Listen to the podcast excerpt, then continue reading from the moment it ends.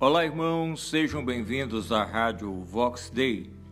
O tema de nossa pequena reflexão é: O plano maligno continua.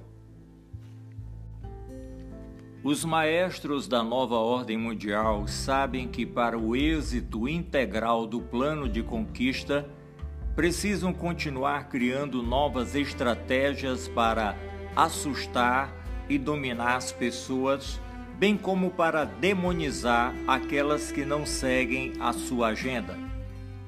Primeiro, eles culpam os negacionistas, afirmando que a praga ainda está em curso porque esses ignorantes e egoístas não sacrificam sua autonomia corporal e soberania médica para um bem maior.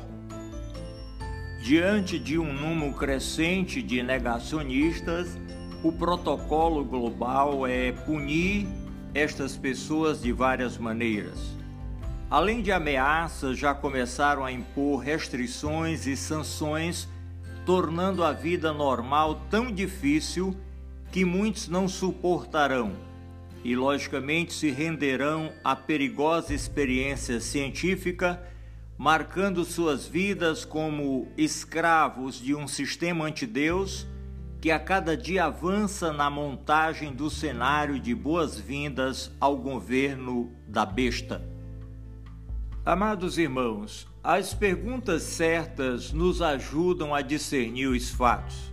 Perguntamos: e se a continuidade da praga for devido à própria solução imposta cujos sintomas imitam os da doença. Evidentemente, só o tempo nos dará a resposta, mas estaremos vivos nos próximos anos para comprovar os fatos?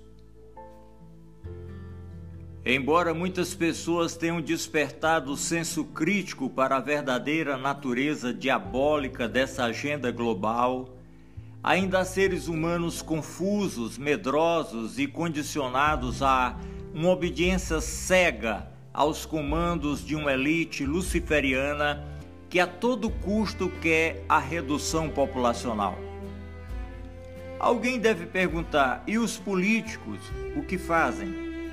O plano foi muito bem elaborado por organizações secretas e senhores do dinheiro de modo que uma rede de servidores com suas organizações aparelharam governos e líderes mundiais a um sistema corrompido com a incumbência irrestrita de seguirem as ordens da federação.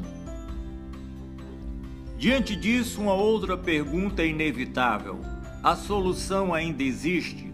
Sim mas a cada dia a solução perde força e o alto comando de inteligência sabe disso. A força opressora aumenta enquanto a resistência e a solução diminuem. E o que diz as Escrituras sobre este assunto? Lucas 21, 28 fala: Ora, quando essas coisas começarem a acontecer, exultai e levantai as vossas cabeças porque a vossa redenção se aproxima. Ainda no capítulo 21, versículo 36, Lucas diz: Vigiai, pois, em todo tempo, orando, para que possais escapar de todas estas coisas que hão de acontecer e estar em pé na presença do Filho do Homem. Segundo aos Tessalonicenses capítulo 2, verso 15 a 17 diz: Assim, pois, irmãos, estáis firmes e conservai as tradições que vos foram ensinadas, seja por palavra, seja por epístola nossa. E o próprio Senhor nosso Jesus Cristo e Deus nosso Pai, que nos amou e pela graça nos deu uma eterna consolação e boa esperança, console os vossos corações e os confirme em toda boa obra e palavra.